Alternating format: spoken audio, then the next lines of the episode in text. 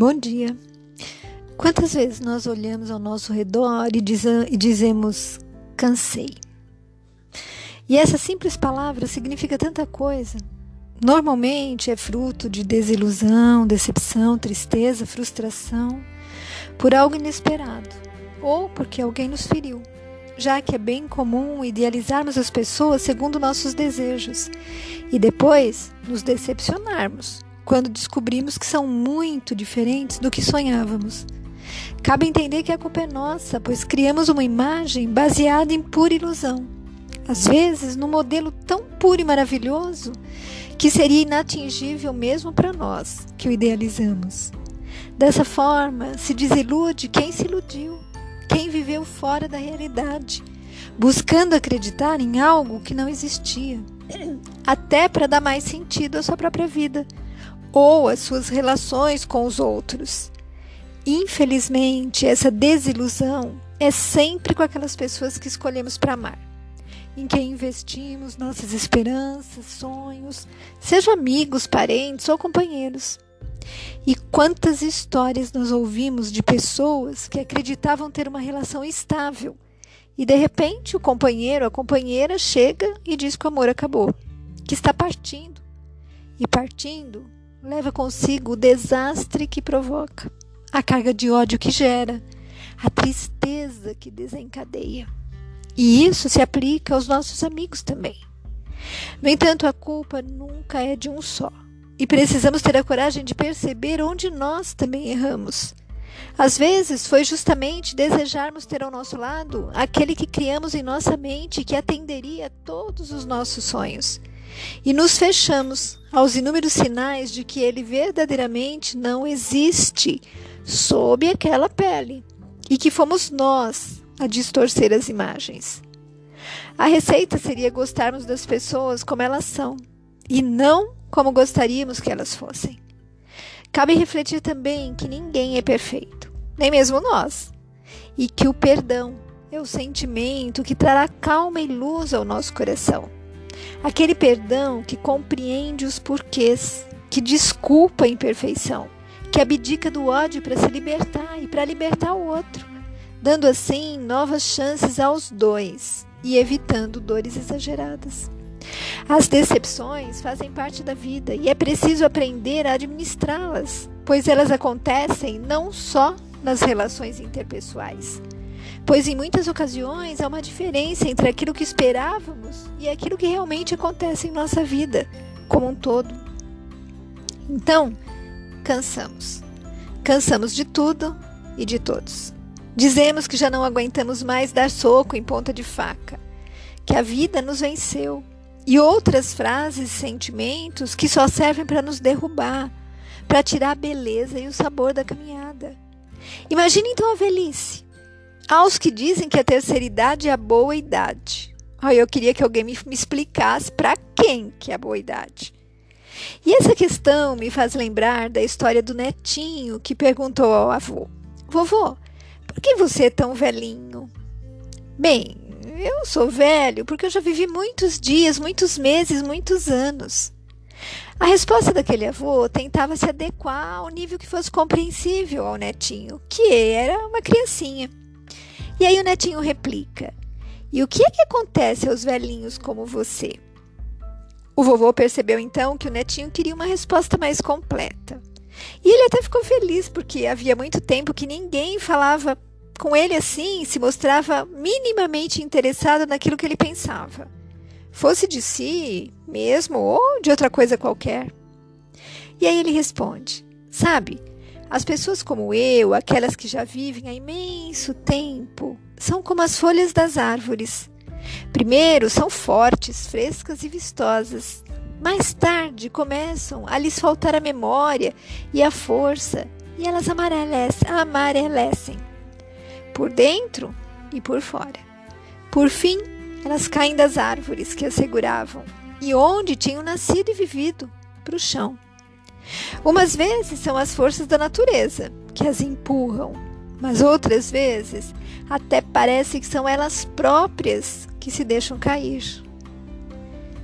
E aí o netinho pergunta: Mas no chão elas ainda são folhas, não é?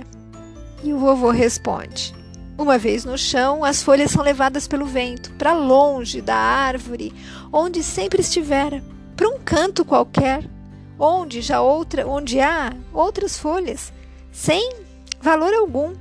Se encontram muitas folhas e continuam a chegar outras, num ritmo triste e desesperançado, esquecidas pelos outros e mesmo delas próprias.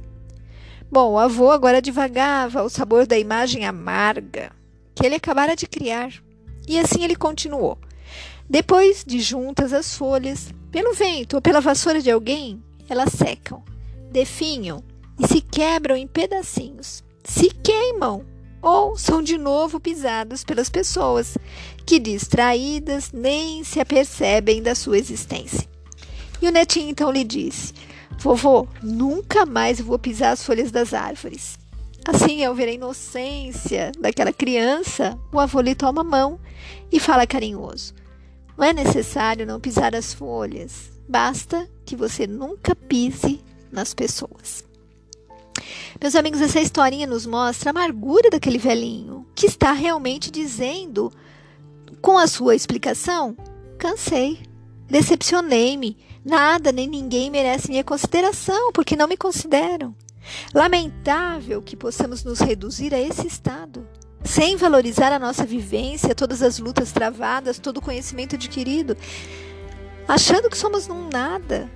Ele deve ter passado por muitas decepções, frustrações, mas não soube olhar a vida por seu ângulo melhor. Não soube transformar a sua existência em algo mais digno e feliz. Não soube se adaptar a sua nova condição. Assim, amigos, é preciso que antes de dizermos cansei, consigamos enxergar que há pessoas boas, sensíveis, amorosas, que respeitam tudo e todos, que abraçam as causas nobres e valorizam as conquistas de seus semelhantes.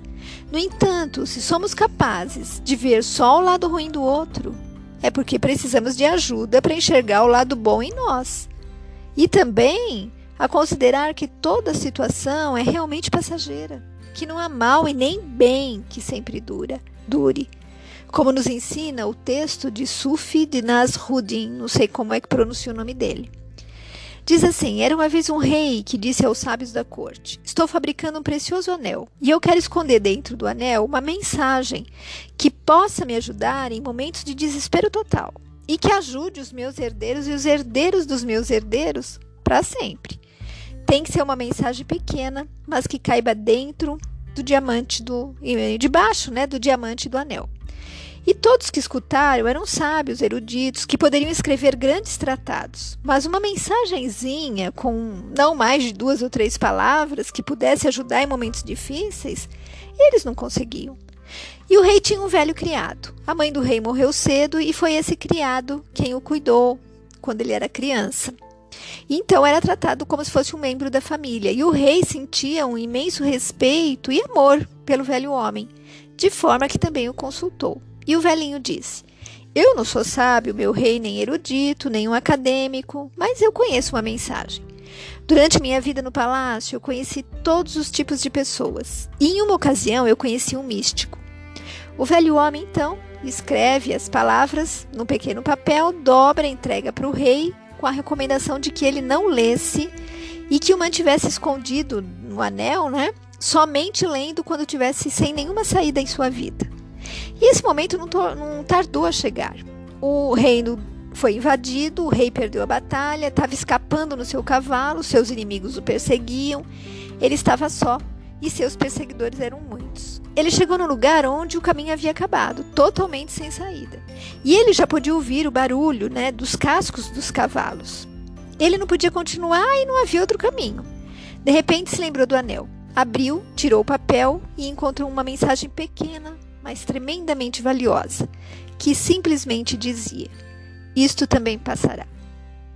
Enquanto ele lia a mensagem, ele sentia que caía sobre ele um silêncio os inimigos que o perseguiam deveriam ter se perdido na floresta ou se enganado de caminho.